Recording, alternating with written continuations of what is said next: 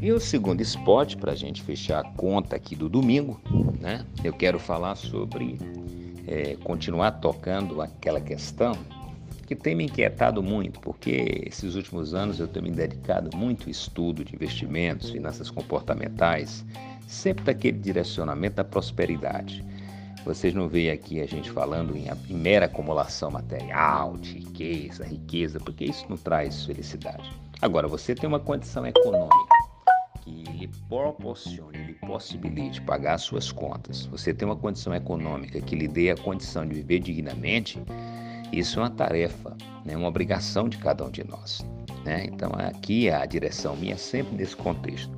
Um outro ponto que eu queria colocar para vocês aqui, companheiros aqui de jornada, é que a filosofia que eu sigo, e existem filosofias diferentes de investimento, nós temos os trades e temos os holders, né? Os trades são aqueles que apostam, por exemplo, na bolsa, que querem ganhar com lance, com inteligência, é, se achando muitas vezes mais capacitado do que qualquer outro, adivinhando quando é que um ativo cai, quando é que ele sobe.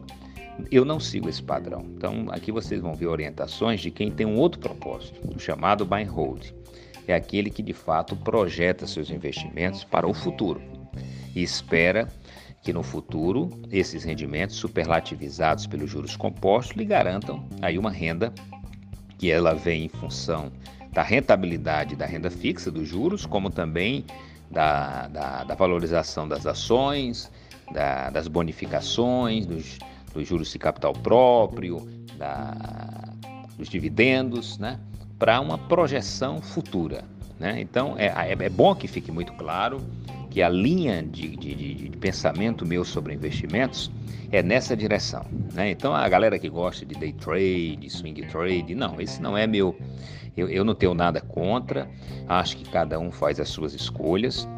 O meu, meu, eu sou meu conservador em relação a isso porque eu entendo pela experiência de vida e do que eu tenho lido, do que eu tenho acompanhado, que os grandes destaques das bolsas de valores, não só no Brasil quanto mundial, eu já disse aqui várias vezes, tem uma característica muito própria, cabelos brancos, né? Chegaram lá depois de longos anos. Eu não conheço ninguém, né? Pode ser até que tenha algum day trade aí que esteja aí muito bem, mas eu, eu sigo mais a, o que é comum, que é normal, né? Aí você vê aí o Geo Soros, vê o Balfour, vê aí o Luiz Alves, vê aí o Luiz Bassi, são todos homens que fizeram isso ao longo de um processo, ao longo de um ano, e que são referências hoje aí para a galera que está aí no mundo dos investimentos. Então a primeira coisa que eu queria dizer para vocês é isso, eu, eu não tenho essa lógica de que bolsa é cassino, de que bolsa é loteria, de que você aposta naquela ação que está caindo e aí vai lá e joga e vende. Não, a filosofia minha é exatamente essa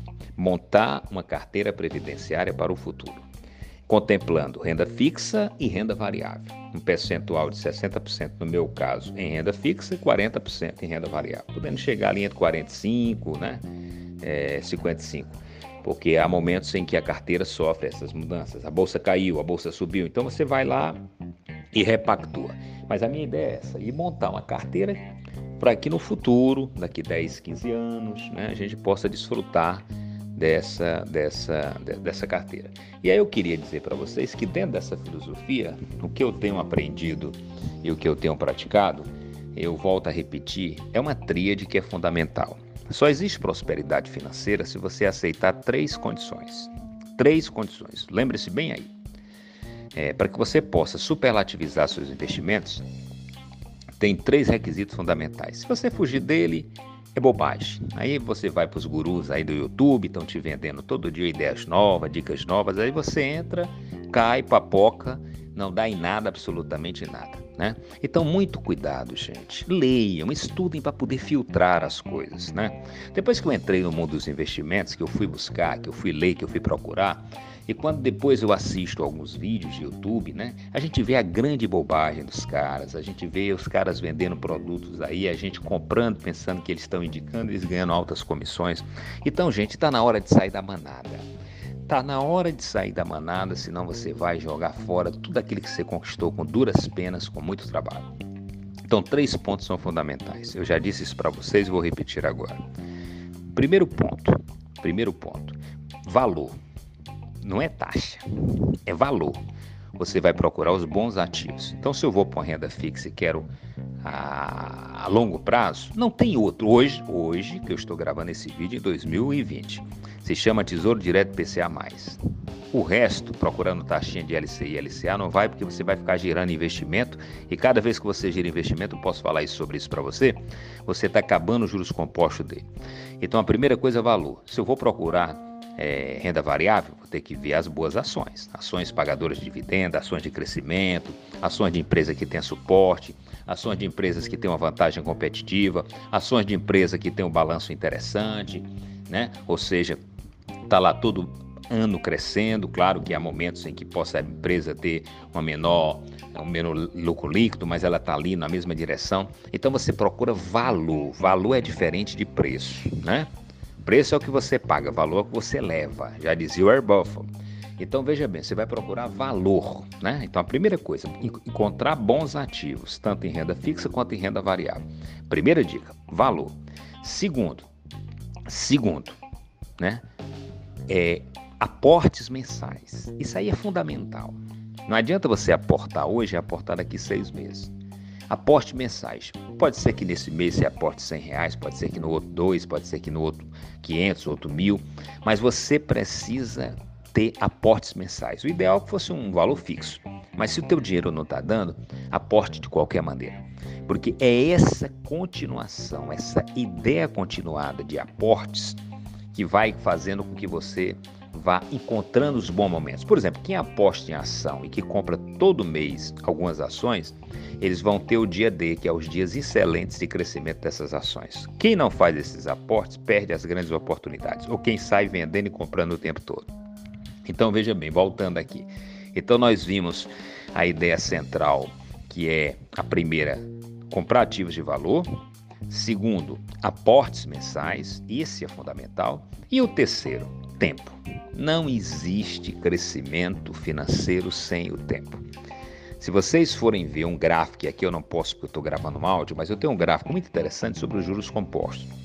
Quando você começa a investir, você vai perceber que no início você vai dizer, poxa, cara, eu botei esse dinheiro, tá aqui 5 reais a mais, 15 reais a mais, 10 reais a mais, é muito pouco, porque não houve ainda ação dos juros compostos. Mas se você pegar uma carteira de investimento e analisar, no início o que você investiu e os juros compostos, eles vão quase em paralelo. Eles vão seguindo muito próximo do outro.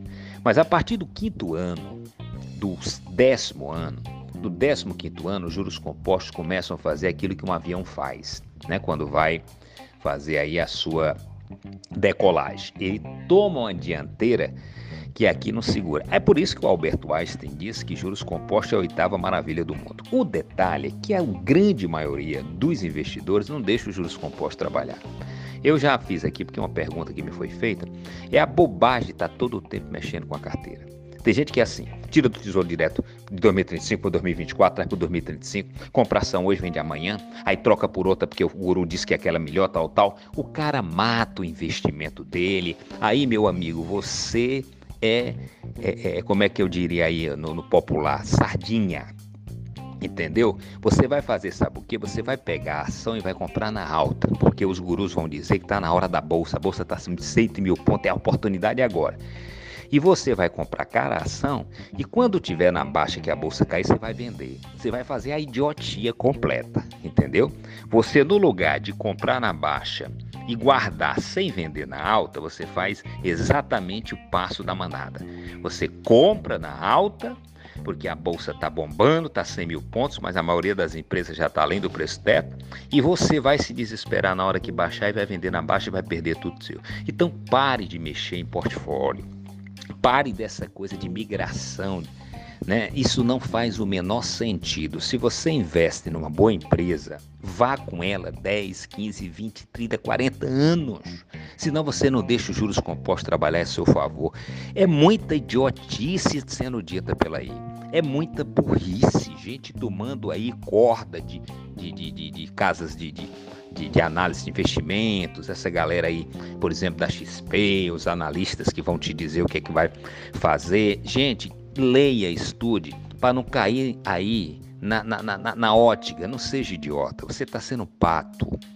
Entende? Então não faz sentido. Migração de investimentos é uma tremenda bobagem.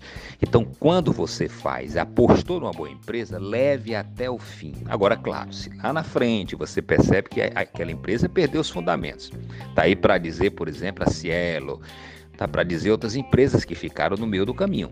Aí você vai vende aos poucos, coloca em quarentena primeiro, não compra mais ação daquela empresa e lá na frente você vai vendendo. Cada 20 mil reais que você vender por mês, você não paga nem imposto de renda quando vende na bolsa e vai esvaziando o caixa daquela empresa. Mas é numa situação excepcional, né? Dessas que acontecem de vez em quando. Mas no normal você leva a sua ação até o final da sua vida. Então essa é a lógica, porque à medida que você não mexe no seu portfólio, é que os juros compostos vão trabalhar. E por isso que você vai escolher sempre aportes para o ad infinito. Né? Se você vai pegar, por exemplo, o Tesouro Direto, escolha o mais longe distante. Porque tudo que você faz que tem uma taxa, que tem um prazo, é uma bobagem. A não ser que, por exemplo, você compre um CDB de 5 anos porque você quer comprar um carro daqui 5 anos. Mas já pensou, você compra um CDB por 5 anos, ele vence, você vai pagar imposto de renda e vai ter que comprar um novo CDB porque não pode renovar. Então os juros compostos que estavam andando nos 5 anos volta a zerar e você tem que começar tudo de novo. Então muito cuidado com isso. Não migre. Abote sua carteira, aposte bons ativos e siga em frente. Um abraço a todos e um bom domingo. Thank you.